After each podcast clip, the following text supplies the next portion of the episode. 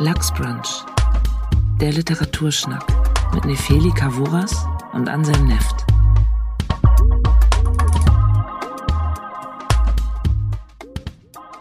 Hallo, herzlich willkommen bei Lachsbranch Folge Nummer 37. Heute mit einem Gast mal wieder. Es ist Benjamin Mark. Hallo Benjamin. Hi.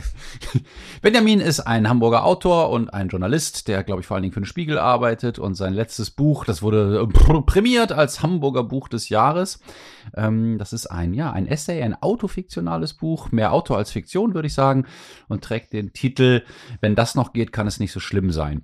Eines der Bücher über Depression, die in den letzten Jahren ja ein bisschen ähm, mehr geworden sind. Und ich würde sagen, von denen, die ich kenne, das Beste. äh, davor erschien schon im Mayrisch Verlag ähm, das tolle Buch Monster, auch von Benjamin. Und ähm, ja, mehr über Benjamin Mark findet ihr heraus, wenn ihr auch im Internet nur ein kleines bisschen klickt.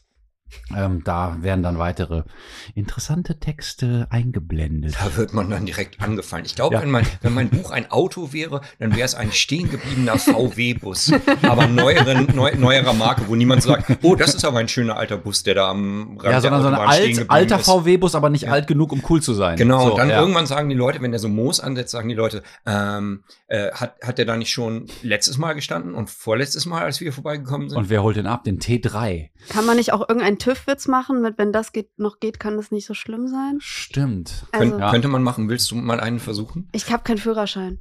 Man braucht keinen Führerschein, um, Um TÜV-Witz TÜV-Witz zu machen. ich finde, das war schon witzig genug. Der, die Andeutung des, des Witzes war vielleicht schon ein, ein Witz. Naja, ähm, äh, Benjamin hat uns ein Buch mitgebracht, das stelle ich äh, kurz äh, vor. Ein Geist in der Kehle von. Okay, vielleicht sprechen wir erstmal über ihren Namen. Ich habe ich hab mir mehrere Videos von der irischen Autorin an, angehört und sie spricht ihren Namen selber so aus, Dirani Griefer. Ähm, Ich hätte Groffa gesagt. Graffer? Aber ähm, ich habe auch vorher ganz viel geguckt. Habt ihr auch so viel geguckt? Ja, ich habe auch viel geguckt und gehört. Und Ansam hat aber sich auch von einer irischen Übersetzerin sagen Nee, lassen. das ist keine irische Übersetzerin, das ist eine ähm, äh, Frau aus der ehemaligen ähm, Republik Jugoslawien, die aber ähm, Keltologie studiert hat und aus dem Gälischen übersetzt unter anderem. Ich kann das mal kurz vorspielen, was sie dazu ja, sagt. bitte. Moment.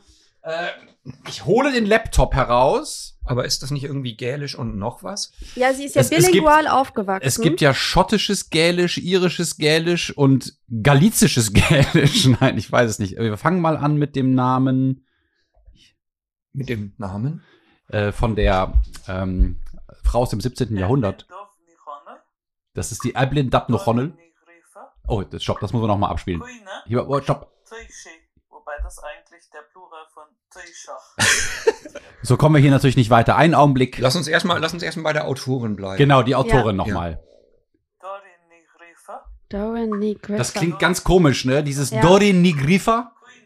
Ich möchte kurz betonen, dass das Ansam alles gerade aus dem Facebook-Chat rausholt. Ja, ich bin halt ein, ein, ein Mann alter Techniken. Was ich vorhin gedacht habe, als ich hierher gefahren bin, ist, ähm, früher, so vor drei Jahren oder so, hätte ich, glaube ich, noch so einen Podcast dazu genutzt, irgendwie den einen oder anderen echt miesen Witz über diesen Namen und das nicht aussprechen können zu. Und ich habe gemerkt, dass mir das irgendwie echt wichtig ist. Und ich habe irgendwie das Gefühl, dass das bei vielen Sachen so ist, dass man heute irgendwie freundlicher ist und respektvoller. Und ich habe gedacht, das ist eigentlich ganz geil, Mhm. dass wir uns alle so viel Mühe damit geben, weil ein bisschen mehr Respekt allgemein in der Welt ist. Ja, das ich. stimmt. Ähm, äh, also früher, äh, so in meiner Dorfjugend hätte man auch bei Sachen, die man nicht kennt oder wo man den Namen nicht richtig aussprechen kann, Mhm. einfach äh, das Nicht-Kennen äh, mit ignorantem Humor überspielt. Ja, oder man ne? hätte so blöd irgendwie seine, seinen, seinen Verstand darauf rumspielen lassen, als wäre das ein albernes Instrument. Aber es ist halt irgendwie der Name von jemandem und ähm, Ich kenne es aber auch, wie oft äh, ich äh, auf der Bühne falsch anmoderiert werde. Und das tut mir dann auch manchmal ganz doll leid, weil dann auch, also Moderatoren dann auch extra vorher nochmal fragen, wie mein Name ausgesprochen werden. Und ich glaube, gerade dann passiert ja auch dieser Stressmoment, dass man sich denkt, okay, man, man versucht sich diese Betonung jetzt zu merken. Ich darf es nicht falsch Ich aussprechen, darf es nicht. Und dann passiert Nifele Kavoras. Ja. also Ähm, die, die, wir nennen sie mal, das klingt ja ein bisschen wie Doreen, ne? Ja, Diran Nee Groffer, würde ich sagen. Groffer. Okay. Und wir sagen es ganz wertschätzend. Worum geht's denn in Ein Also. Geist in der Kehle? Dirty Groffer, ähm, Griffer? Herrgott, wo geht das denn Jetzt jetzt, schon dich hin? doch albern. Das ist eine irische Autorin, die bilingual aufgewachsen ist, nämlich irisch und englisch. Deswegen ist es vielleicht auch nochmal einfach speziell mit ihrem Namen. Und sie hat sechs Lyrikbände geschrieben und eben dieses Prosawerk, Ein Geist in der Kehle oder A Ghost in the Throat.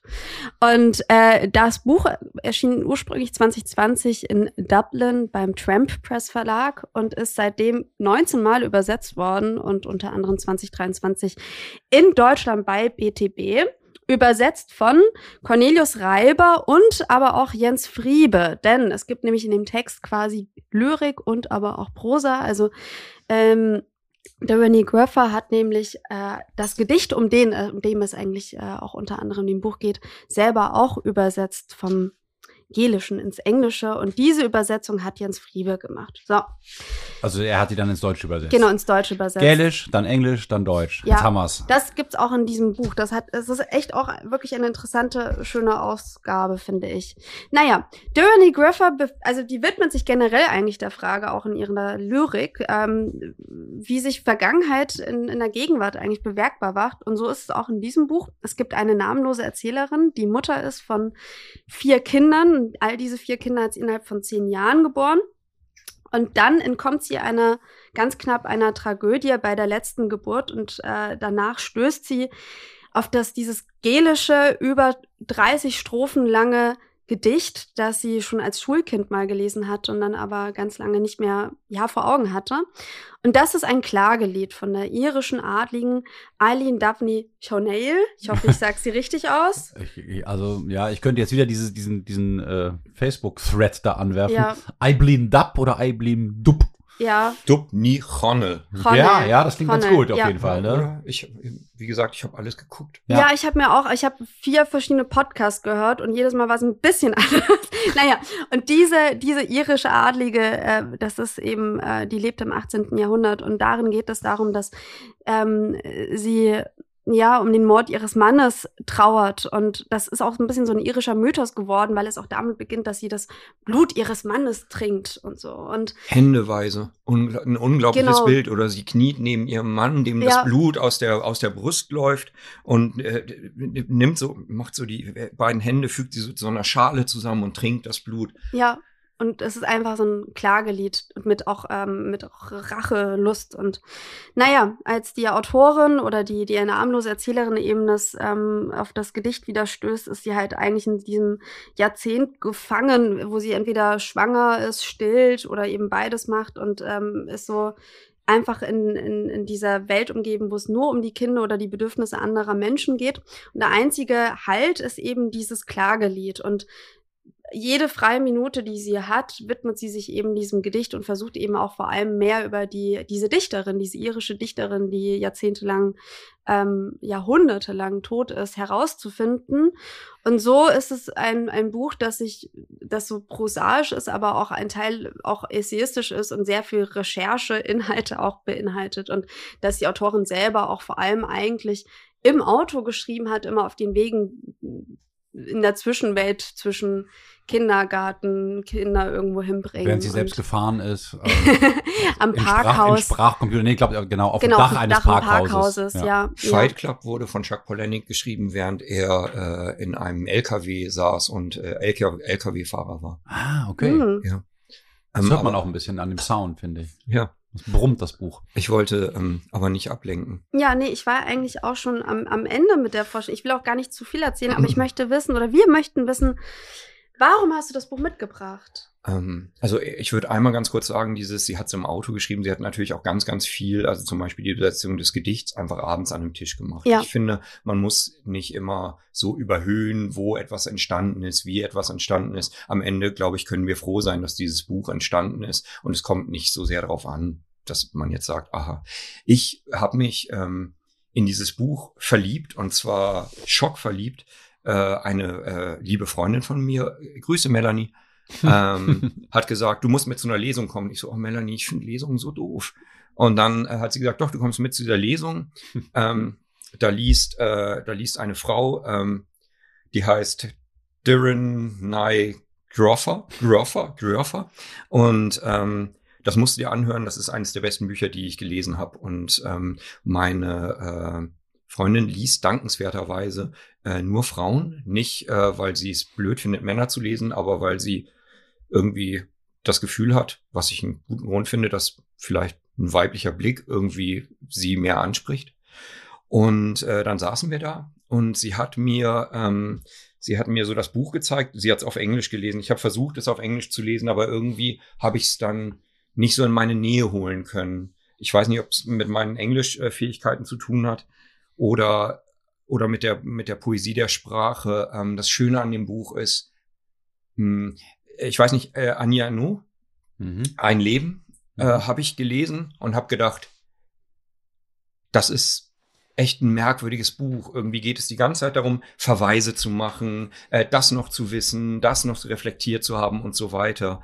Und ähm, in diesem in diesem Text hat man halt so Klang und Poesie und der Klang und die Poesie führen uns zu zu, zu den Inhalten und zu den, äh, zu den Emotionen des Werkes. Und es gab, darf ich kurz zwei ja. Absätze vorlesen? Klar. Es gab zwei Absätze, die einfach ganz vorne sind, ähm, die mich schon gekriegt haben. Dies ist ein weiblicher Text, erdacht beim Falten der Kleidung anderer. Ich trage ihn bei mir im Geist und er wächst, allmählich und sacht, während meine Hände tausende Pflichten verrichten. Dies ist ein weiblicher Text, entstanden aus Schuld und Begehren, verwoben mit einem Soundtrack von Kinderreimen aus Zeichentrickfilmen.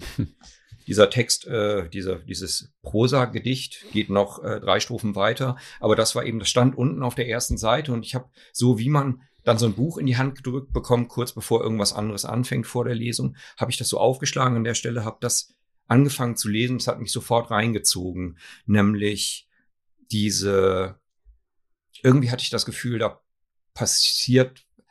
Dies ist ein weiblicher Text, hat mich total gekriegt und ich habe danach auch noch darüber gelesen und gehört, wo Leute gesagt haben, dies ist ein weiblicher Text, das ist aber, äh, das kann man aber so überhaupt nicht einlösen. Was soll das überhaupt bedeuten? Dies ist ein weiblicher Text, aber die die poetische Überhöhung, die die Eier, die Eierstöcke, die sie hatte, um diese, äh, um diesen Satz zu formulieren und dahin zu schreiben, das hat mir sofort eingeleuchtet. Und ich dachte, ja, das ist ein starker Satz, um ein poetisches Werk einzuläuten. Und dies ist auch ein starker Satz, um in die Wiederholungen zu gehen. Und dann hat die hat die Lesung angefangen und äh, sie hat auf so eine genau äh, wieder anders als Annie Ernaux, die halt immer sehr stark da habe ich mittendrin abgebrochen, ne? Kann das sein? Die halt sehr stark so auf Wissen, Verweis, Fakten und so eingeht, äh, hat sie ähm, argumentiert eben über Poesie, über Wortklang, über, ähm, über so einen.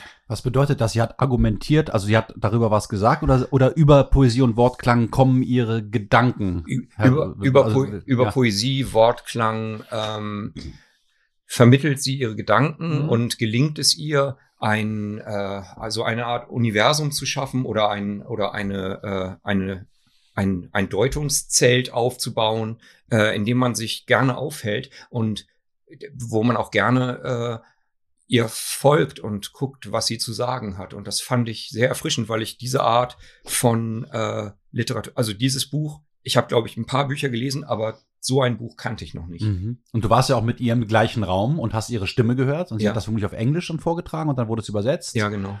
Und das hat ja vielleicht auch nochmal eine, eine Wirkung gehabt. Die, die, die Art des Vortrags oder der, die Persönlichkeit von ihr.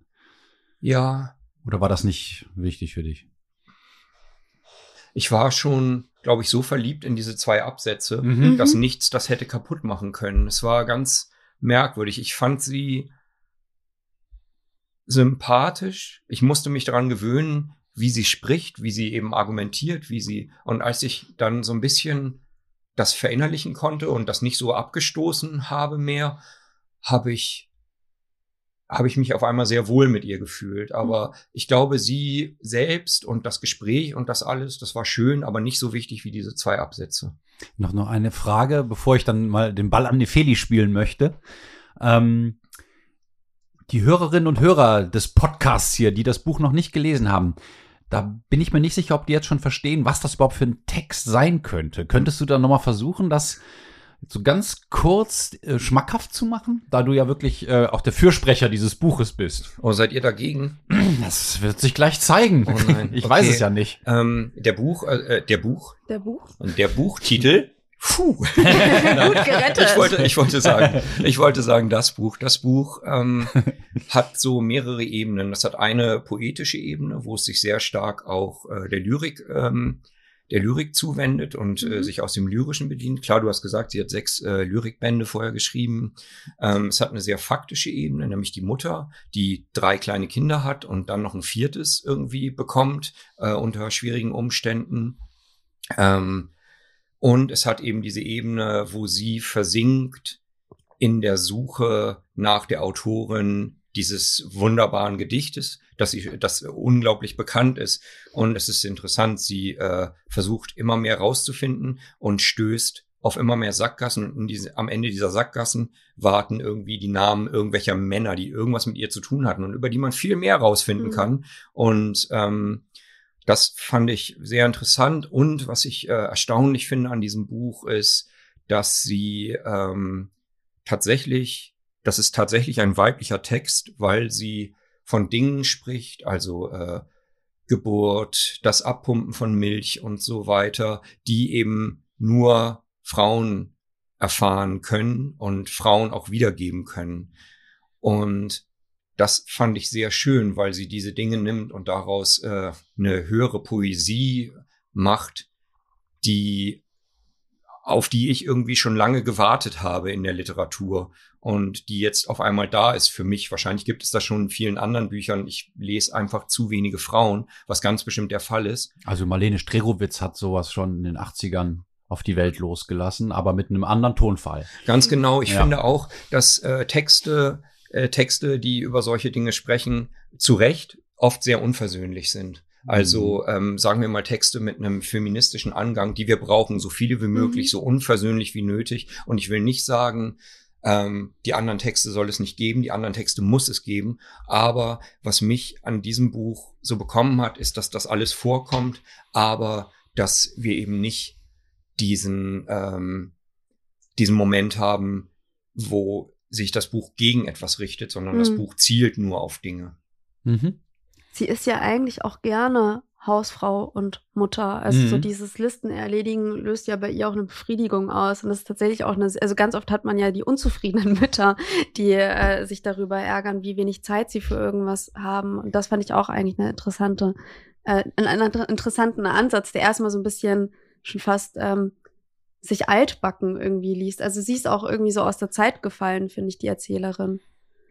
Ja, es hat aus gewisser Sicht schon wieder was Provokantes zu sagen. Ja. Äh, ich mache diese Hausarbeiten eigentlich super gerne und finde es immer sehr befriedigend, wenn ich wieder äh, was von den alltäglichen Verrichtungen auf einer Liste abhaken kann. Und wir haben nicht viel Geld und wir haben jetzt gerade mit Mühe und Not das vierte Kind bekommen, das eine Frühgeburt war. Und beide, also sie, das Kind wäre beinahe gestorben, vielleicht sogar die Mutter. Also es war eine Mhm. sehr gefährliche Situation. Und sie will sofort das fünfte Kind haben. Mhm. Und man sagt sich so, wie viele Kinder willst du eigentlich noch haben, äh, obwohl ihr eigentlich gar nicht das Geld und vielleicht auch noch nicht die mentalen Ressourcen habt, denen allen gerecht zu werden. Ne? Das ist auch schon provokant. Ja, ja. So. Ich finde, ähm, ich finde ganz äh, aufregend, dass sie auf der einen Seite eben dieses, äh, dieses, dieses Listen machen und so, dass sie das eben alles so poetisch aufbereiten und irgendwie äh, und irgendwie zusammenfügen kann. Auf der anderen Seite habe ich mich ein bisschen gefragt, also wir wissen ja alle drei so, wenn äh, man Bücher schreibt, dann hat das Kosten. Mhm. Zum Beispiel, man wird asozial, man trifft seine Freundinnen und Freunde zu wenig, man kümmert sich zu wenig um seine Kinder, Oder man, man nimmt war- der Frau zu wenig Oder ab. man war vorher schon asozial und das Buch schreiben ist eine ganz gute Ausrede dafür. Ja, un ungefähr so. Also ich bin in einem familiären Kontext, Ja. da äh, kriegt man einfach immer besonders mit, wie asozial das eigentlich ist. Und das hat mir ein bisschen gefehlt. Da fand ich Mhm. das Buch ein bisschen zu weich, sowohl in ihrem in ihrem Selbstreflektieren, was sie da macht, wie viel Mhm. sie macht. Sie schreibt irgendwann, sie ist sehr, sehr müde. Aber was bedeutet das Mhm. eigentlich? Ähm, und dann finde ich, wird der Mann schon auf Seite zwei irgendwie eingeführt als der Typ, der zur Arbeit fährt mit einem Motorrad und wird dann ja auch gleichgesetzt mit dem, äh, mit dem, mit ihrem Geliebten, mit dem Mann, der auf dem Pferd der Held ist und los äh, Mhm.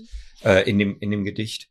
Und da habe ich eine, irgendwie eine, ich weiß nicht, ob das Buch das getragen hätte, ob es gut gewesen wäre für das Buch, für den Text, für die, für den, für den lyrischen Zusammenhang, aber ich habe da ein, auf gewisse Art eine Leerstelle gespürt. Mhm.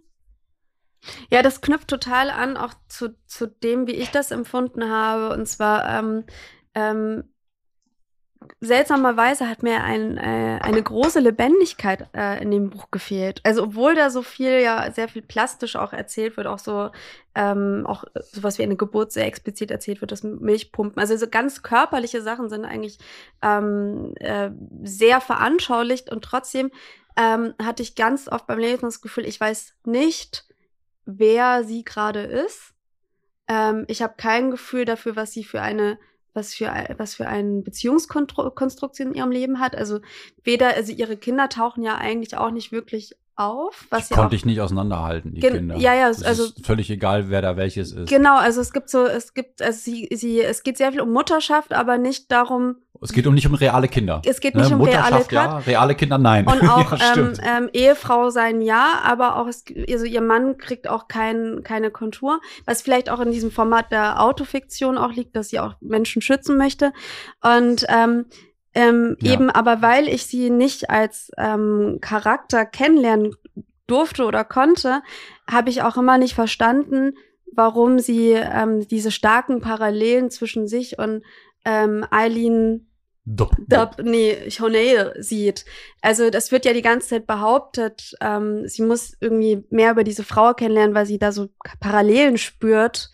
Ähm, ja, und Ich glaube, ich wollte, Ja, nee, ich wollte dir nicht ähm, nee, nee, und, und das, das hat sich für mich, also ich habe das, vielleicht habe ich auch vieles einfach nicht verstanden an dem, an dem, an dem Buch, aber für mich war da eine Leerstelle auf jeden Fall. Ich glaube, also jetzt, wo ich es gerade so höre, da, äh, also du führst ja praktisch weiter, was ich gerade angefangen Genau, habe zu genau, denken. Und ja. äh, da haben wir offenbar ein ähnliches Empfinden gehabt. Aber gerade wo ich uns beiden so zuhöre, denke ich so, dass es ist so ein bisschen, als wäre dieses, dieses alte Gedicht irgendwie eingepackt in diesem neuen Gedicht. Mhm. Und äh, eine Ballade, ein Gedicht äh, erzählt ja immer, lässt aber auch aus. Und ganz viel in diesem Gedicht wissen wir nicht. Wir wissen ganz viel über, über die Personen und was passiert in diesem Gedicht nicht. Gleichzeitig wissen wir ganz viel, vielleicht die nächste Geschenkpapierschicht über diese ähm, Autoren nicht. Dann haben wir noch eine Geschenkpapierschicht. Wir haben ähm, diese, diese Erzählung außenrum, die eigentlich auch. Ich habe auf ein- plötzlich das Gefühl, dass es, dass es tatsächlich sehr stark um lyrisches Ich geht, Mhm. gar nicht so stark um Ich, das besonders lebendig sein soll, sondern alle, alle Handlungen sind praktisch Handlungen, die der, die dem lyrischen ähm, äh, Zusammenhang dienen sollen. Und die letzte Schicht ist eben die Autorin, die wir eben auch nicht so richtig kennenlernen. Ja, Und vielleicht ist, vielleicht, vielleicht hilft das dabei, dass man das sieht wie so eine Art Praline, wo Ja. ich gerade dieses vegane Marzipan neben meinem Mikrofon sehe. Ja, also damit kann ich was anfangen. Ich denke, so wie halt diese Ballade den Art, der dann da ermordet wird und betrauert wird, äh, idealisiert. Ne? Das ist ein, das ist ein Mann, der bei dieser Eileen Dubb unglaublich positive Gefühle ausgelöst hat. Sie hat sich für ihn entschieden, auch gegen den Willen der Eltern und so. Ähm, so spricht auch Doreen Nigroffa von ihrem Mann sehr positiv. Der kommt auch wirklich so ein bisschen als, als rein guter, edler Mann rüber, aber ohne Kontur. Also es Mhm. ist gar keine, es ist, es ist ein Idealtypus, äh, so wie der Art, der da ermordet Das worden ergibt ist. wahnsinnig Sinn auf einmal, ja, Ja. ja. Und das einzige Mal, wo sie ihren Mann plötzlich in einem anderen Blickwinkel beschreibt, ist, als er sich dafür entscheidet, ähm, sich unfruchtbar machen zu lassen, Mhm. weil er nicht weitere Kinder mit ihr zeugen will. Und sie Ja. ist dann enttäuscht darüber. Sie versteht es zwar, aber sie ist auch sehr traurig. Und dann schreibt sie ähm, über die Vasektomie, wo er sich da die, die äh, Samenleiter durchtrennen lässt und dann das auch, auch Schmerzen hat und dann äh, aus dem ähm, Operationssaal so rausgehumpelt kommt, so schnipp, schnipp, humpel, humpel. Ein ganz, ganz anderer Tonfall und ha- hat was leicht hämisches oder so was, was, äh, ja, kleinmachendes äh, dieser Mhm. Operation, wo ich dachte, das ist ja jetzt seltsam. Mhm. Ne, Der Mann kommt die ganze Zeit nur als edler Recke vor, äh, der, den sie vermisst, sobald er schon die Haustür verlässt, über den wir aber sonst nichts erfahren. Mhm. Und als er sich da irgendwie ähm, für die Unfruchtbarkeit entscheidet, da kommt dann so ein Haha, Schnipp, Schnipp, Humpel, Humpel. Darin, Das fand ich sehr seltsam. darin in diesem Schnipp, Schnipp, Humpel, Humpel, das ist ja auch eine ähm, krasse Sprache. Eine Ja, Sprache, ja. der man sich der man sich aktiv bedienen muss. Und eine Frau, die Sprache, glaube ich, in der Art äh, beherrscht, wenn die Ja. schreibt, schnipp, schnipp, humpel, humpel, dann ist das natürlich eine Form von Selbstverletzung. Ja. Und dann ist es Mm. natürlich eine Form von intensiver Trauer, wenn sie Ja. keine Worte mehr findet, wenn ihr gesamter, ihr gesamtes Sprachkönnen wegebbt, absickert auf den Grund und da steht dann Schnipp, Schnipp, Humpel, Humpel. Da ist aber Das nicht nur ist- Trauer, da ist auch Ja, Wut. das ist auch ne? ein bisschen, ja, Ja, ja, ist Da auch ist auch Wut auf den Mann und zwar mal richtig Wut. Und das macht das dann auch plötzlich interessant. Da Ja, musste ich ja. an Hiromi Ito denken, Mhm. Die ja auch einen autofiktionalen Text geschrieben hat über ähm, dieses, also der Dornauszieher, das wir auch schon besprochen Ja. haben in Lachsbrand, äh, dieses Wechselspiel von alltäglichen Pflichten, auch viel Care-Arbeit für die alternden Eltern, für den älteren Mann, für die junge Tochter, ähm, sich überall aufreiben und trotzdem Dichterin sein und, und Texte schreiben wollen. Mhm. Und das war bei ihr aber unglaublich lebendig und ähm, auch, auch mit alter Folklore aufgefettet. Ist das eine Buchempfehlung? Ja, ist eine auf jeden Fall, Buchempfehlung. auf jeden Danke. Fall. Sehr Ah, gut. aber da sind die, die Personen, sowohl die Tochter als auch der Mann, ähm, nicht einfach nur so Ikonen oder so, Mhm. so, so idealtypische Balladenfiguren, sondern richtige 3D-Menschen, ne, und sie dadurch aber auch. Ja. Und man sieht ihren Humor, man sieht ihre Wut, man sieht ihre Trauer, man sieht äh, ihren äh, Überlebenskampf, man sieht ihre Genervtheit von sich und von anderen und so weiter. Und wenn man das vergleicht, dann ist das hier wirklich ein ganz, eine ganz andere Art von Text, wo bei mir die Frage wäre, tragen 300 Seiten äh, balladeskes, äh, ein balladesker Blick auf die Welt? Ich würde sagen, nein. Ich möchte aber noch sagen, was ich gut an dem Buch fand. Und dann möchte ich äh, sagen, was ich daran seltsam fand. Und das ist dann eine Frage, die ich an euch Wollen wir, zurückgebe. wollen wir so Speak and Response machen? Erstmal sagen wir, reden wir auch über die 300 Seiten Nein. Und dann Ja. kommst du wieder. ja, das können wir Ja. machen. Ja. Ja. ähm, nee, also ich habe äh, ich hab mich ein bisschen gequält beim Lesen, muss ich sagen. Also Ab das, welcher Seite? Ab Seite 1. Ähm, nein, tatsächlich nicht. Aber ich habe, ich hatte, ich, ha ich hatte das Gefühl, es ist, äh, es hat ja auch keinen richtigen Erzählstrang. Also Keine Dramaturgie. es hat keine so, ne? Dramaturgie, es hat auch, es hat zwar den, den roten Faden der Recherche, aber ähm, ich, ich, ich fand das extrem anstrengend. Ich fand es nicht anstrengend, dran, dran zu bleiben, ähm, der Sprache wegen, weil die Sprache tatsächlich, also wie du auch schon sagst, so sehr, sehr poetisch ist. Aber ging es euch auch so, dass ich manchmal dachte, wie lange möchte sie noch eine Sache ausführen? Also so, dass es so in den einzelnen Momenten manchmal so eine Langatmigkeit hatte, dass so Sachen umständlich ausführlich erzählt worden sind, wo ich mir dachte, warum? Das ging mir komischerweise nicht so. Okay, dann liegt's an mir. Ich entschuldige mich Nee. an, an dieser Stelle. Es liegt ja immer nur an einem selber, wie man ein Buch liest, das ist ja, Ja. klar. Also ich hatte auch die ersten 100 Seiten etwa Schwierigkeiten mit dem Text, habe so ein bisschen gefremdelt, ich habe mich ein bisschen gelangweilt, ich habe so ein bisschen gedacht, ja, wieder ein autofiktionaler Text, eine Frau pumpt Milch ab, eine Frau kriegt ein Kind, äh, habe ich jetzt schon ein paar Mal gelesen, kenne ich, ist aber ganz schön geschrieben, ich bleib mal dran. Mhm. Ach so, sie recherchiert da mit dieser äh, Frau aus dem 17. Jahrhundert ähm, oder 18. Jahrhundert, also 1700 noch was, ne? Und ähm, habe mir diese Ballade dann auch schon vorher schon mal durchgelesen und ähm, ja, ähm, da ist ja diese, dieses von euch als so stark geschilderte Bild mit dem Bluttrinken. Das ist natürlich totaler Quatsch. Ne? Das ist klar, dass das nicht geht, weil äh, das, das Pferd von dem Mann reitet zu ihr, also läuft zu ihr zurück. Dann setzt sie sich da drauf und lässt sich von dem Pferd Das zu der uns, Leiche ich, bringen. allen klar. Da sind ein paar Stunden Ja. rum. Nee, das ist überhaupt nicht allen klar, weil ganz viele Leute in den Rezensionen schreiben, was für ein großes Drama das war und dann immer, die, immer wieder dieses Bluttrinkbild bringen. Und ich ähm, äh, habe das Gefühl, dass das ein wichtiger Aspekt ist, natürlich, dass es nicht funktioniert. Das Blut ist längst geronnen, du kannst es nicht trinken. Und dass dadurch aber in diesem, in diesem Gedicht die emotional-fiktionale Ebene und die realistische Beschreibung ebenso miteinander verschwimmen, ähm, was aber in dem Text von der Doreen Joffa nicht passiert. Da ist das überhaupt nicht äh, der Fall. Aber das ist ein bisschen kompliziert und ähm, ich komme auch raus, wenn es dann so heißt, äh, das ist uns allen klar, weil ähm, ich glaube, es ist ein wichtiger Punkt, dass, dass das einzige Bild ist, in dem, auch in der Ballade, das ausgedacht wirkt.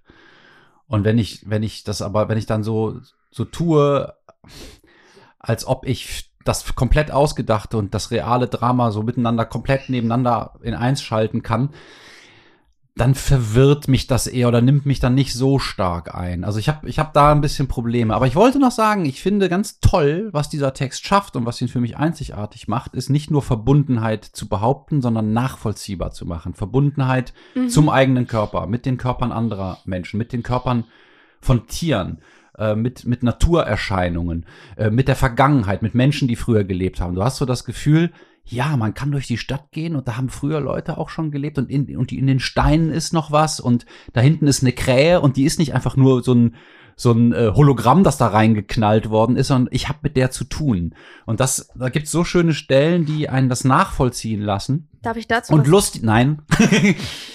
und lustigerweise ähm, ist diese Verbundenheit aber überhaupt nicht zu den realen Menschen in ihrem Leben. Das heißt, sie ist mit der Vergangenheit verbunden, sie ist mit der Aline Dapp verbunden, sie ist mit der Natur verbunden, aber mit ihren Kindern und mit ihrem Mann Ja. nicht. Und das ist so Aber- spannend daran. Aber das ist doch eine, ja, das ist doch eine sehr, sehr bewusste Entscheidung. Ja, ja, und das, Ja, ja. Und das, und das macht den Text irgendwie interessant, vielleicht sperrig, vielleicht auch befremdlich, dass man sagt, wie, wie intensiv sind die Gefühle für eine tote, eigentlich egale Frau und wie gering sind sie zu den eigenen Kindern, zu dem eigenen Mann. Nee, ich glaube, so kann man das nicht sagen. Das Doch, ich ja, kann das so sagen. Ich habe es ja gerade gesagt. Also so, so, so kann man das auch, also da, ähm, vielleicht noch, äh, noch anders, du hast äh, vorhin gesagt, du hattest so ein bisschen Probleme und hattest das Gefühl, dass Sachen ein bisschen weit auserzählt sind und so. Das kann ich, glaube ich, ganz gut verstehen. Ähm, und wie weit, wie weit konntet ihr das eigentlich oder braucht man 300 Seiten? Ähm, ich liebe ja Bücher, die irgendwie äh, sich an, äh, an Motiven entlang bewegen. Mhm. Äh, und ich finde Bücher, die sich an Handlungen lang bewegen und Wert darauf legen, dass die Handlung irgendwie nachvollziehbar ist, finde ich, gibt's ganz schön viele. Muss ich, muss ich wirklich nicht alle lesen. So. Und deshalb freue ich mich immer über Bücher, die eben Handlung oder das, äh, das äh, Fortschreiben einer Geschichte, äh, dass die anders damit umgehen. Es ist dann eher ein Prosagedicht hier, ne? Ja. Ja, ja, 100 genau. Langes, genau. Das ist Genau. ein anderer Ansatz, der sehr gut funktionieren kann, weil Und bezogen Ja. auf den, also das, das Trinken des Blutes aus dem Herzen ist ja auf eine Art auch das Herz des Gedichtes, weil da, ähm, das Herz der Ballade, weil da ja praktisch einmal etwas passiert, was A nicht möglich ist. und was B Kitsch ist, Oh, ne? nee, nee, finde ich nicht. Also ich weiß nicht, wie Lass ihn doch ausreden. ich weiß nicht, wie kitschig das im, im 18. Jahrhundert war, sowas zu schreiben. Das- ich finde das glaube ich nicht, Und ich nee. finde es Ja. heute auch nicht kitschig. Ähm, nämlich, dass äh, der Versuch, das letzte Lebendige aus jemandem in sich aufzunehmen, das nicht zu verlieren, das Rot irgendwie, das natürlich einerseits Herzblut ist, auf der anderen Seite aber auch das Rot der Wut ist und das Mhm. Rot Der der. Rache, das Mhm. äh, Und Rot der Liebe. Rache. Ja, und aus der Rache, ja. ja, und ähm, das, Rot, das rote Tuch vielleicht auch. und ähm, da passiert ja ganz viel. Also das in sich aufzunehmen, das nicht mehr aus sich rauszulassen.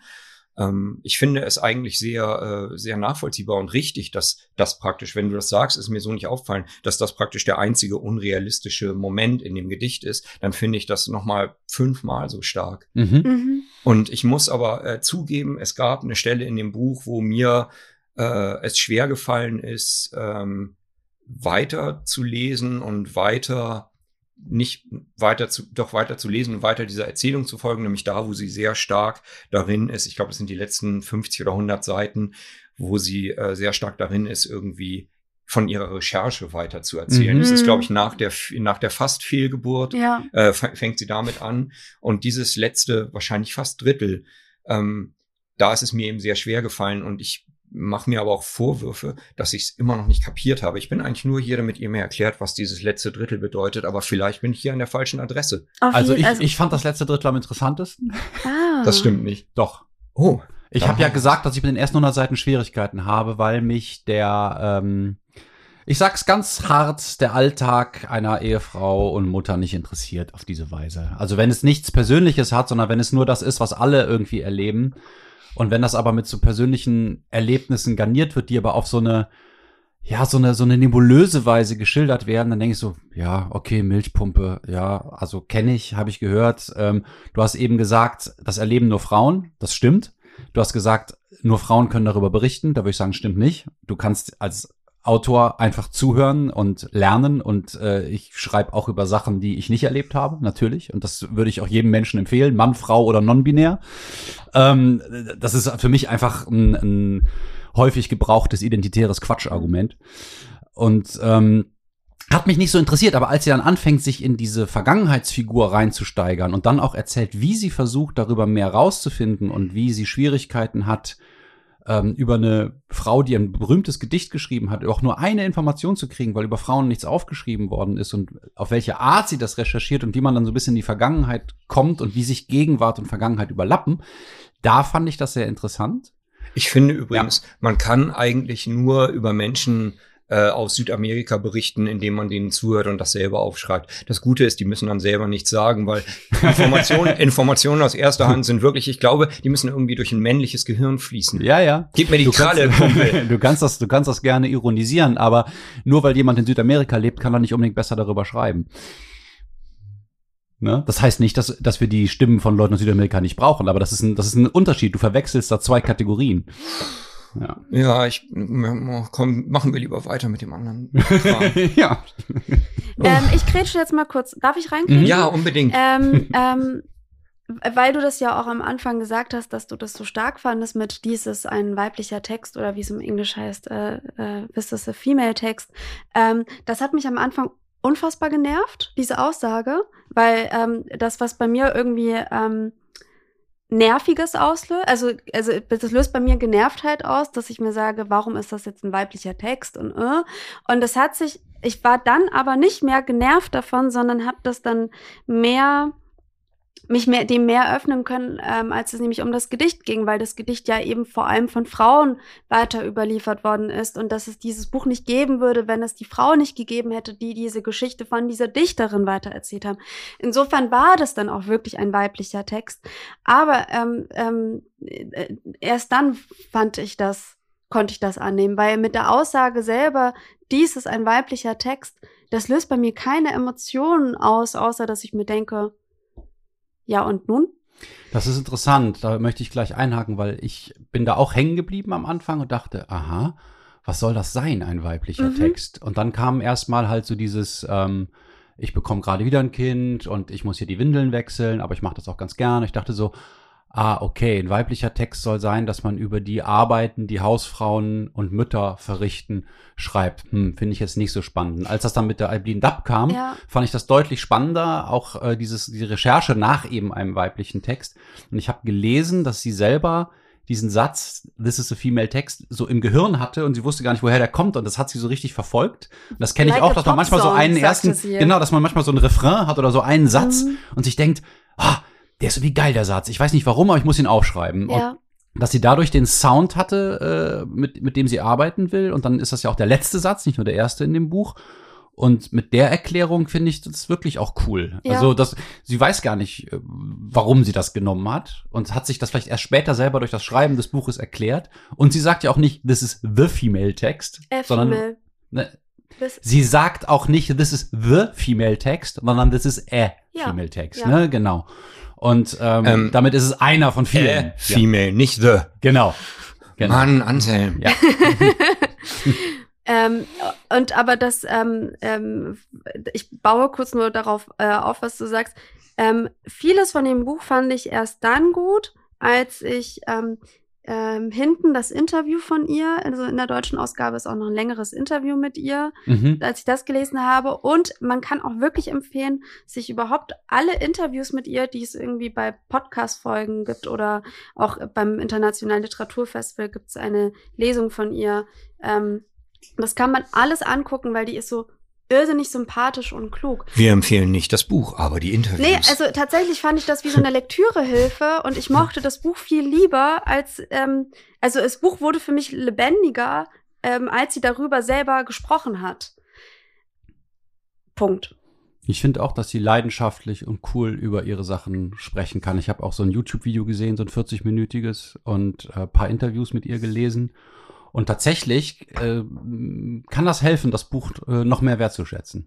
Kurz zu Südamerika. Ich wollte dir erklären, was ich eben mit den zwei Kategorien meinte. Was ja, ist- bitte. Die eine Kategorie ist, ein Mensch muss aus einer bestimmten Ethnie oder ein bestimmtes Geschlecht haben, also aus einer bestimmten Ethnie kommen oder ein bestimmtes Geschlecht haben oder eine bestimmte Klasse angehören, um darüber schreiben zu können. Ne, Das ist die eine Frage. Das wäre dann sozusagen identitär argumentiert, nur wenn du das selber bist, kannst du einen guten Text darüber schreiben. Das andere Argument ist, die Menschen, die aus Südamerika kommen oder die Frauen sind oder die äh, aus der Oberschicht oder Unterschicht kommen, die sollen eine Stimme haben und deswegen sollen sie auch schreiben. Das sind zwei verschiedene Kategorien. Und die miteinander zu vermischen, ist halt ähm, ein Feuilleton-Problem und ein Twitter-Problem der letzten Jahre. Das wollte ich noch mal zu Gehör bringen. ne? Das sind, du weißt, was ich meine. Ja. Ich, Das eine ist die Sprecherposition, dass man sagen kann, natürlich ist es wichtig, dass wir die Sprecherposition von Frauen haben. Mhm. Das andere ist äh, die Frage, wer schreibt inhaltlich mit welcher literarischen Qualität über was. Und das muss nicht mit Hand, Hand in Hand gehen. Und wenn man sagt, die literarische Qualität ist automatisch gegeben, weil jemand das selber ist, beziehungsweise automatisch in Frage gestellt, wenn das nicht ist, da würde ich nicht mitgehen. Nee, das habe ich auch nicht gesagt. Was ich meinte, was, was mir wichtig war, ist, dass hier eben eine Frau darüber schreibt, ähm, wie diese Dinge sind und dass mir diese Dinge tatsächlich noch nie so nahe gebracht wurden. Aber das liegt wahrscheinlich auch mit meinem, äh, liegt wahrscheinlich auch äh, daran, dass es meine Art von Text ist oder eine Art von Text, die ich gut Mhm. finde. Aber das Und- ist dir noch nie nahegebracht, obwohl du mit, mit einer Frau und Mutter so lange zusammengelebt hast? Also du hast das ja live und in Also, Farbe mitbekommen. Ich, le ich lese, ähm, ich lese dieses Buch, glaube ich, ein bisschen anders, Mhm. äh, weil ich jemand bin, der Kinder hat und eine Frau Ja, hat ja. und äh, oder eine Frau hatte Ja. und äh, mit der Kinder hat. Und ich glaube, äh, eine Frau, die Kinder hat, liest das Buch noch mal anders. Ja, Und äh, das ist natürlich, ich finde das immer ein bisschen schade, dass irgendwie Literatur anders gelesen wird von Leuten, die bestimmte Erfahrungen mitbringen. Aber Ja, ich ja, habe ja. eben gemerkt, dass äh, ich irgendwie auf eine Art auch noch mal vielleicht ähm, meiner meine Frau auch irgendwie nacherleben konnte. Mhm. Äh, es gibt ja am Anfang oder bei uns gab es das, äh, wenn, wenn man nicht abpumpen mag, dann gibt es einfach so ein paar Monate, wo eigentlich das äh, Baby hauptsächlich auf die Frau fixiert ist. Ja. Und dann ist eben die Zeit auch oft so, ähm, Pragma so von Pragmatismen geprägt. So, wer macht was, wie machen wir das, wer muss jetzt wickeln, wer steht heute Nacht auf, warum sind wir beide so müde, dass man natürlich nicht über diese Metaebene spricht und auch äh, über ähm, und auch das poetisch darin nicht so sehen kann, Mhm. beziehungsweise Ah, ja, eine ja, Frau, ja, die ja. total übermüdet und im Arsch ist Ja. und voll von Hormonen ist, dass die natürlich mir auch nicht erzählt, wie poetisch es ist, das Kind zu stillen, Ja, sondern natürlich die ist, nicht. Sondern die ist genervt. Deswegen finde ich das einen besonderen Blick. Mhm. Und ähm, außerdem, ah, jetzt habe ich den Faden verloren.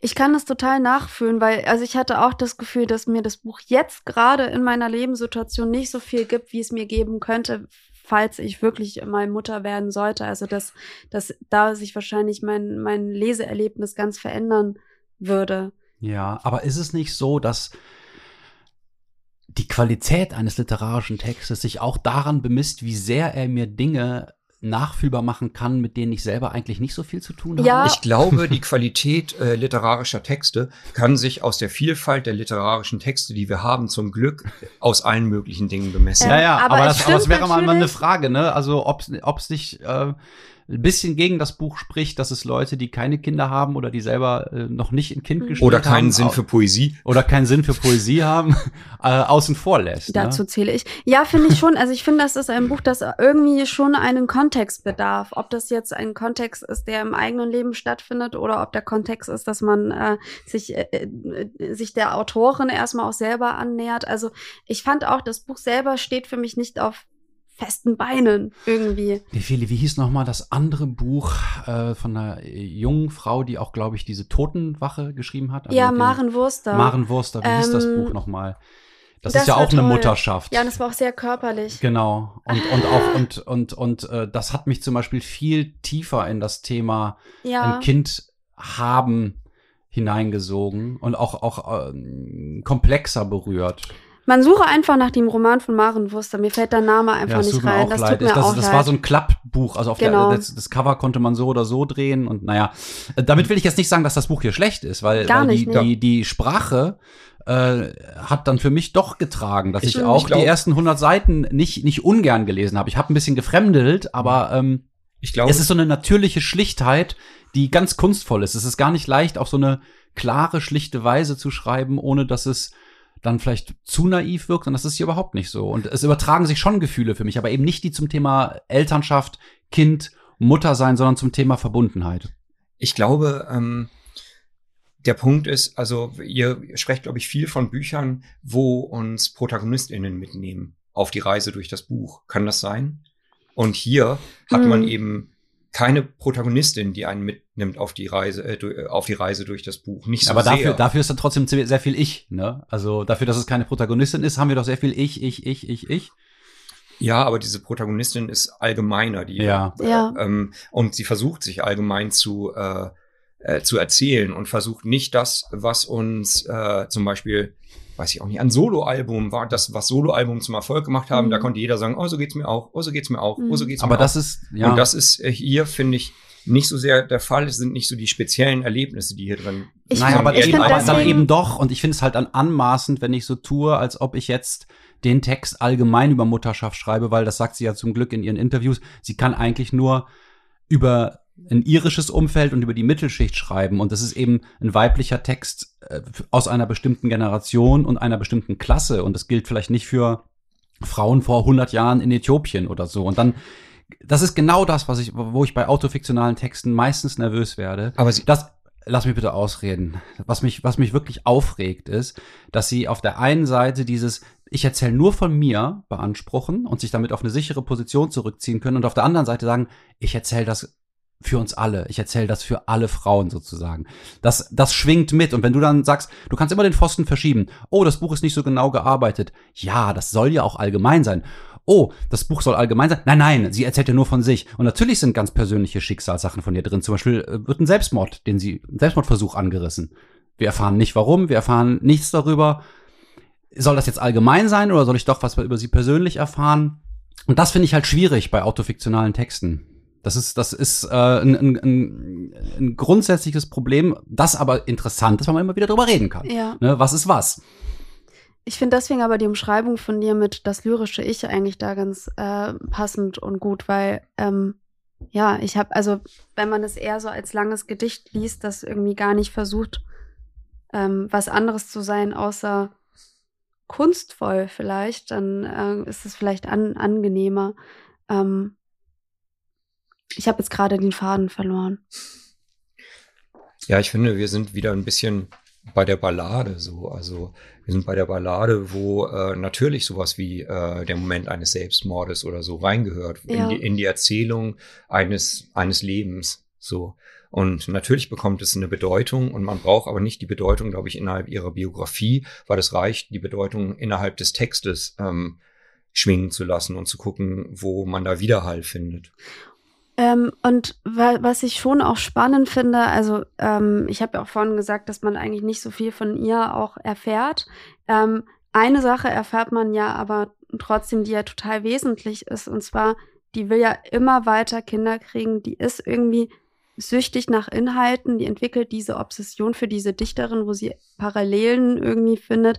Und das macht sie ja nur, weil ihr anscheinend irgendwas Lebendiges im Leben fehlt. Ja, das ist schon eine Interpretation, dass du sagst, dass ihr was fehlt. Das aber ist anscheinend, ne? aber es Ja, ja. also so und das aber sie hat so eine Sehnsucht spannend. nach Hingabe. Ne? Genau, genau. Sie hat so eine Sehn Sehnsucht nach Fürsorge, nach Hingabe. Und das macht für mich dann das Buch dann doch spannend, dass ich mir denke, was reicht dir nicht? Warum, also wonach strebst du? Aber, aber das, da könnte man jetzt vielleicht ihr persönliches Schicksal mit dem allgemeinen Frauenschicksal äh, doch in Verbindung bringen und sagen, da, da bekommt der Text vielleicht eine große Stärke, wenn sie von sich selber sagt, eigentlich empfinde ich mich nur als vollständig, wenn ich für andere da bin.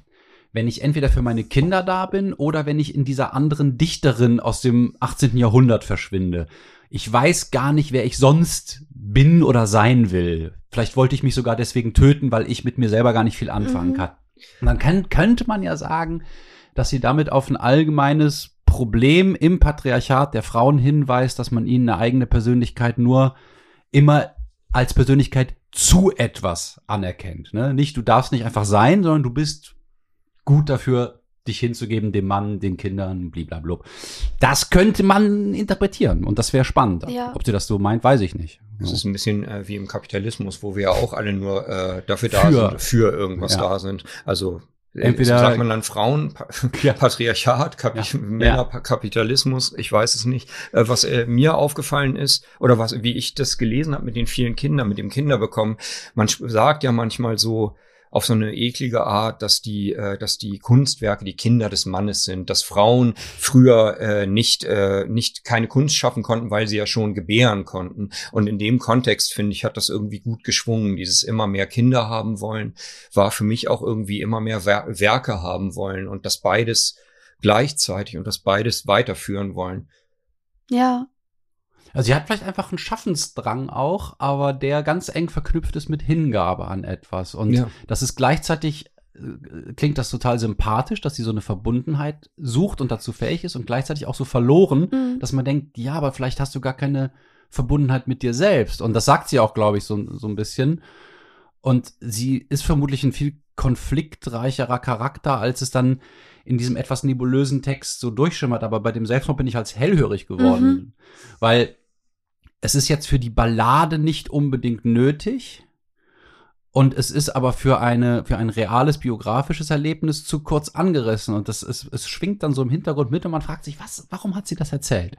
Was will sie damit sagen? Weil ist ja nicht, der Text ist ja nicht irgendwie, äh, unachtsam gearbeitet. Das Ja, wird, ja. sich, wird sie sich sehr genau überlegt haben, warum sie das so, so in einem Satz mal kurz erwähnt.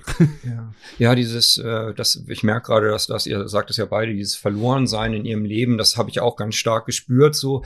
Und ähm, mit mir, das schwingt gerade ganz krass in mir. Also ich bin Mhm. gerade tatsächlich ziemlich berührt davon nochmal. Ich glaube, ich hänge auch so sehr in dem in der Gemachtheit des Buches und äh, ha- halte mich an so vielen Dingen fest, die ich äh, gut finde in diesem in diesem Buch, das so viele merkwürdige Griffe hat und so wenige klassische Griffe, an denen man Mhm. sich so leicht festhalten kann, weil es mir, glaube ich, auch mich es unglaublich traurig macht, diese in der Welt verlorene Person ein Stück weit auch, äh, auch zum Teil dort zu erleben, weil, und das ist vielleicht äh, ein- eine persönliche Lesart, weil ich das eben auch sehr gut kenne, mich so in der Welt verloren zu fühlen und äh, die Griffe nicht zu finden. Aber ist das nicht vielleicht auch das Wesen der Dichterin, des Dichters, dass man eine Durchlässigkeit braucht, die so stark ist, dass die eigene Persönlichkeit immer bedroht ist, dadurch aber die andere Verbundenheit zur Vergangenheit, zur Sprache, zu Dingen, die weiter weg sind, äh, möglich wird. Und ich finde, dass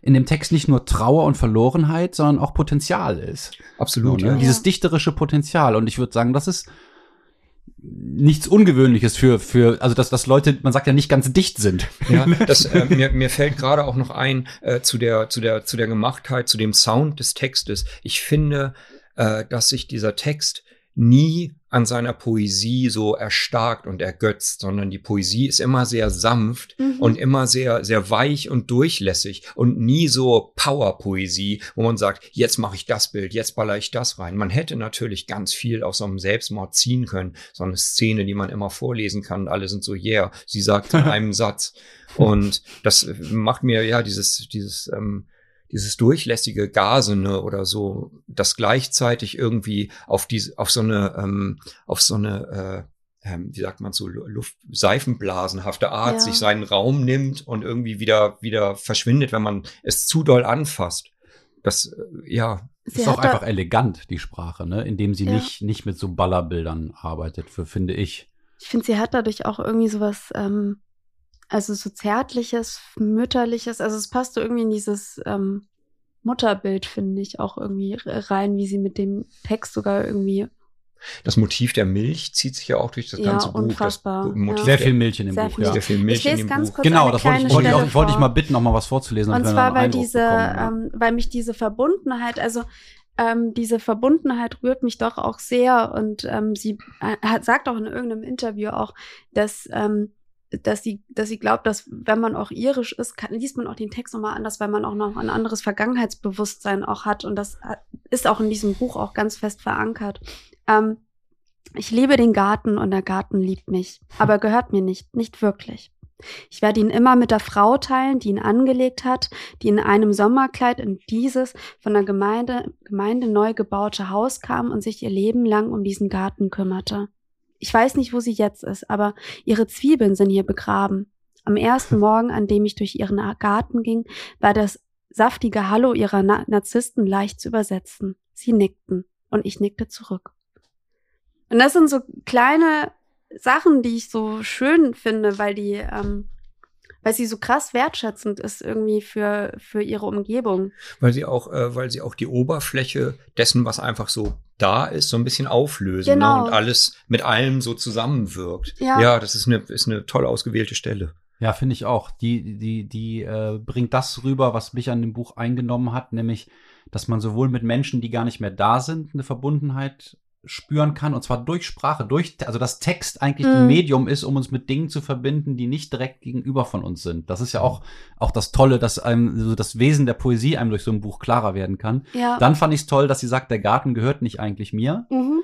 und da habe ich eigentlich gedacht, dass sie sagt, der Garten gehört sich selbst, die Pflanzen gehören sich selbst. Weil, ja, äh, dann kommt sie auch mit der anderen. Aber das ist ja ein spannender Gedanke. Wir gehen immer so durch die Gegend und sagen, oh, Blumen, rupf ich raus und so, ne? Mhm. Dass die Blumen, also nicht dir gehören, nur weil du sie siehst und dass Menschen immer denken, wenn sie irgendwas sehen können und keiner und keiner äh, macht es dir streitig, dann rupf ich mir das mal ab. Ich möchte das an- finde ich auch interessant. Ich möchte an der Stelle kurz erwähnen, dass ich als ähm, in, in der dritten Klasse von einem anderen Jungen verprügelt, verprügelt ist zu viel gesagt, aber ich habe es damals als verprügelt wahrgenommen. Ich wurde an der Bushaltestelle verprügelt von einem Mitschüler, weil ich an einem, ähm, an einem Busch Gedanken verloren, wie ich war, einfach immer Blätter abgerissen habe. Und er meinte, hör auf, du tust dem der Pflanze weh. Und ich habe einfach weitergemacht, weil ich nicht zugehört habe. Und er meinte, jetzt tue ich dir so weh, wie, weh, wie du der Pflanze weh getan hast. Tisch, tisch. Das ist ja interessant. Der Typ Ja. ist ja wie Fukuro Hayashi. Seine Eltern wählten die Grünen und das in einer fränkischen Stadt. Ja, damals das war vielleicht schon. zu viel Druck für den Jungen.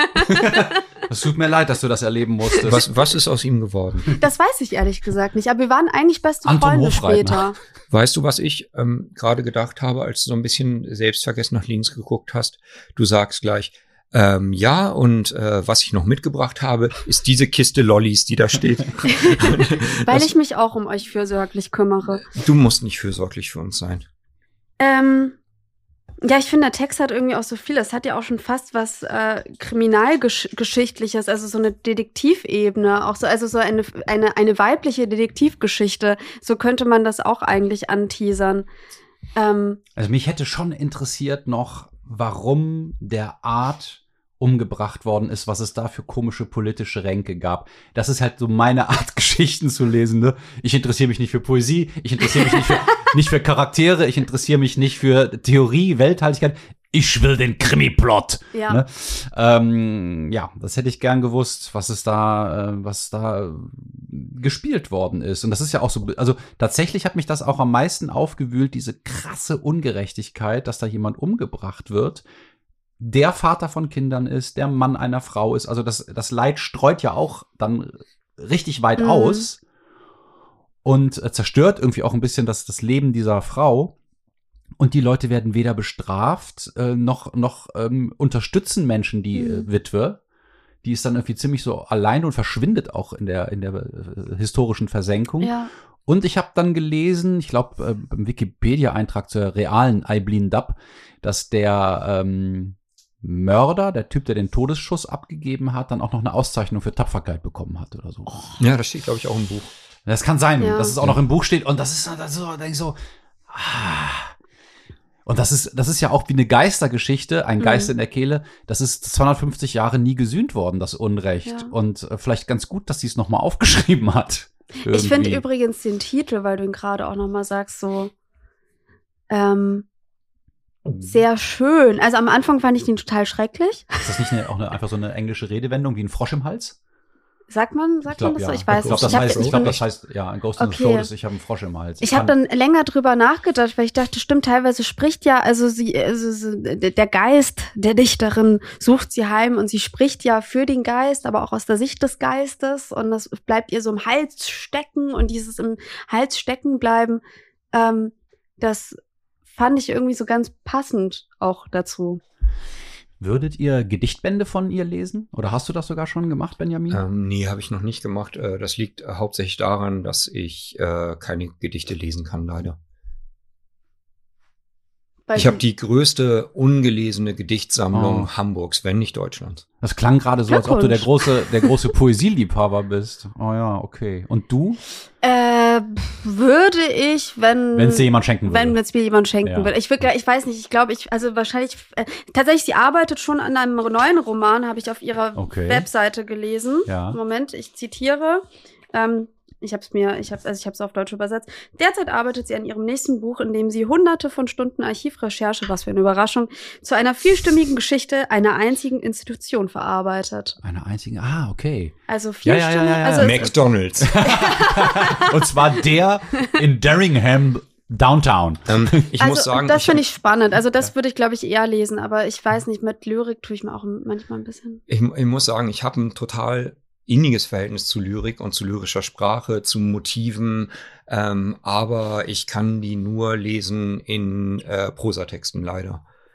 Ähm, Interessant. Dann ist ja dieses Buch perfekt für dich. Ganz Ja. genau. Ja. Weil, ähm, äh, ein Geist in der Kehle. Perfekt für Menschen, die Angst vor Lyrik haben. Ja. Ich habe sehr viele Lyrikbände. Ich habe immer das Gefühl beim Lesen von Lyrik, dass ich der Lyrik nicht, äh, dass ich äh, der nicht ausreiche, dass ich der, dass die mich überfordert. Das Gefühl und kenn dass ich, ich ja. immer daran vorbeilese. Deswegen habe ich sehr, sehr viele Lyrikbände und kaum einen über die zehnte Seite gelesen. Ich weiß auch immer nicht, wie gro groß ist, wie, wie ist eigentlich die eigentliche Länge des Textes. Also die Mhm. Länge eines lyrischen Textes ist ja nicht, ich lese den von der ersten bis zur zwölften Zeile fertig, sondern mh, wie viel, wie viel Zeit braucht der Text in meinem Mhm. Kopf, um das, um zu etwas zu werden, was er vielleicht werden wollte oder was ich aus ihm machen kann. Ähm, Songtexte zum Beispiel gehen mir richtig gut rein, weil Mhm. die höre ich dann halt 100 oder 200 Mal und ich bin, ich höre wirklich wenige Bands und wenige Sachen und liebe, ich kann keine Bands hören, deren Songtexte ich nicht gut finde, aber Lyrik macht mir Angst Meine, vor mir selbst. meine Mutter hat äh, mal ein sehr da war ich ein Kind und fand das sehr eindrucksvoll. Da hat sie gesagt, weil meine Mutter liest sehr gerne Lyrik, ähm, dass Lyrik so ist, dass man ein, eine Geschichte hat und die ist auf dem Blatt und dann zerknüllt man das Blatt und das ist dann die Lyrik. Du hast dann das zerknüllte Papier Deine beim- Mutter ist selber eine Dichterin. und beim Lesen versuchst du das dann wieder zu entglätten. Wow. Und das fand ich eigentlich ganz schön. Und so ging es mir auch beim Lesen dieses Buches, dass ich dachte, das ist wie so ein zerknülltes Papier, das ich dann versuchen muss zu entglätten. Ist auch Aber ein ganz schön riesiges Papier. Ja, ein riesiges Also mit, Papier. mit der Lyrik, mir geht das auch ein bisschen so wie dir, Benjamin, dass ich da auch etwas mehr Scheu habe. Und ich glaube, das Problem oder das, das, das, das Hindernis, das ich mir selber in den Weg lege, ist, dass ich denke, oh, das ist Lyrik. Und dann äh, bei einem Songtext aber nicht diese heilige Scheu habe. Mhm. Und dadurch den, aber durch dieses, durch dieses, durch diesen zu hohen Anspruch, den ich da rein projiziere, mir das selber madig mache. Was ja eigentlich Quatsch ist. Man kann das ja auch ganz locker lesen und wenn man was versteht, versteht man es, wenn nicht, dann nicht, oder man lässt es auf sich wirken, man arbeitet mit der Sprache, man kann sich halt dem Spielerisch nähern, aber das mache ich auch selten. Ja, und was ich am allerwenigsten mag, sind Lyriklesungen, wo dann mir 15 Gedichte um die Ohren gebrettert werden, weil ich bei schon, schon beim ersten festhänge. Es gibt So. ja hier auch ganz viele unterschiedliche Arten, äh, Ja. das zu lesen und äh. Gedichte, Gedichte sind ja auch ganz unterschiedlich gemeint, wollen ganz unterschiedlich gelesen werden, Mhm. aber ich habe mir fehlt ja genau mir fehlt einfach der Zugang dazu und mh, dann äh, gibt es natürlich auch manchmal Sachen, die ich höre oder so, die ich echt blöd finde. Ähm, und denk so, okay, findest du jetzt blöd, weil die blöd sind oder weil du zu blöd bist? Ich habe jetzt gerade tatsächlich so eine Art äh, kaputte Ballade geschrieben, die auch irgendwann vielleicht veröffentlicht wird.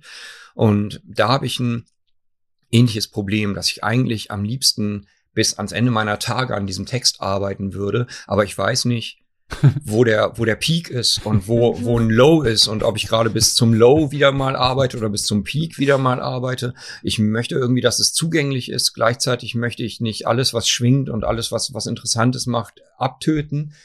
Ähm, es ist wirklich ein, ja, es ist, Lyrik ist wirklich was Schwieriges. Wenn Mhm. ihr mal ein Lyrikband besprecht, dann möchte ich gerne leise daneben sitzen, wie ihr darüber Also, sprecht. Und manchmal rufe ich so von hinten rein. Quatsch! Genau. Ich habe gerade gedacht, dass Südamerika! Entschuldigung. Südamerikanische Lyrik von Finnen geschrieben. Äh, wir sollten das aber mal machen, Feli. Mhm.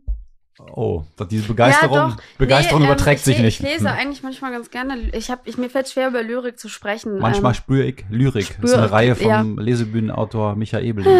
Ja, Naja, also ich, ähm, ähm, ähm, ich finde jetzt, wo wir darüber gesprochen haben, finde ich das Buch noch mal besser. Ich bin eigentlich eher so mit gemischten bis negativen Gefühlen hierher gegangen, aber irgendwie fühle ich mich jetzt, Jetzt gehst du mit neutralen nach Hause. nee, jetzt äh, auch mit, mit lieben, lieben Gefühlen. Ich habe mir auch schon vorgestellt, ähm, was ihr beide äh, gegen das Buch sagen würdet und Sehr dass gut. ich das ein bisschen ver vielleicht verteidigen muss.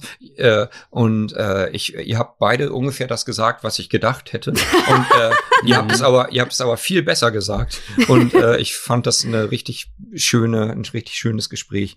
Ich möchte gerne ab jetzt immer mit euch zusammen über meine Lieblingsbücher sprechen. Oh, Ja, wir hoffen, wir hoffen, haben es dir nicht kaputt geredet. Es Ja. gibt ja immer diese verschiedenen Leseerwartungen auch. Und ich glaube tatsächlich, Nefeli hat es auch schon mal gesagt, dass, ne, dass du sehr gerne an den Charakteren dran bist. Genau. An so echten, komplexen Charakteren und dass die Sprache für dich dann auch wichtig ist, aber unter Umständen zweitrangig. Ne? Und du liebst den Krimi-Plot. Nee, das stimmt nicht. Das ist, das ist Blödsinn. Ähm, ich interessiere mich aber tatsächlich ganz oldschool ähm, für ausgedachte Figuren und Handlungen. Mhm. Aber natürlich mit einer Sprache. Und ich, ich bin nicht so ein Fan von Prosagedichten, literarischen Essays, ähm, Autofiktion und so weiter. Aber da gibt's auch immer Ausnahmen. Ja. Also Hiromi Ito fand ich super. Ja. Und das hier fand ich ähm, zumindest lesenswert. Also ich bereue nicht, das gelesen zu haben. Also Ohne wir drei, sagen, an, wir drei sagen euch ähm, Jeder eine fünf von, sechs von fünf Sternen Ja. äh, für 24 Euro im Buchclub BTB Verlag. BTB ja, Verlag. BTB Verlag. Ja. Ja. Also danke Benjamin Danke, Benjamin. Und danke Nefeli und danke Piero für die Tontechnik und jetzt. Ähm, und danke Anselm Neff. Und danke Kaffee. euch allen für die Einladung. Einen zweiten Kaffee. Schön. Ich habe schon die ganze Zeit gedacht, woher kriege ich noch einen Kaffee? Natürlich. Tschüss. Lachsbrunch, der Literaturschnack, wird gefördert von der Behörde für Kultur und Medien Hamburg. Vielen Dank an Antje Flemming. Produziert wird der Podcast von Piero Masterlerz.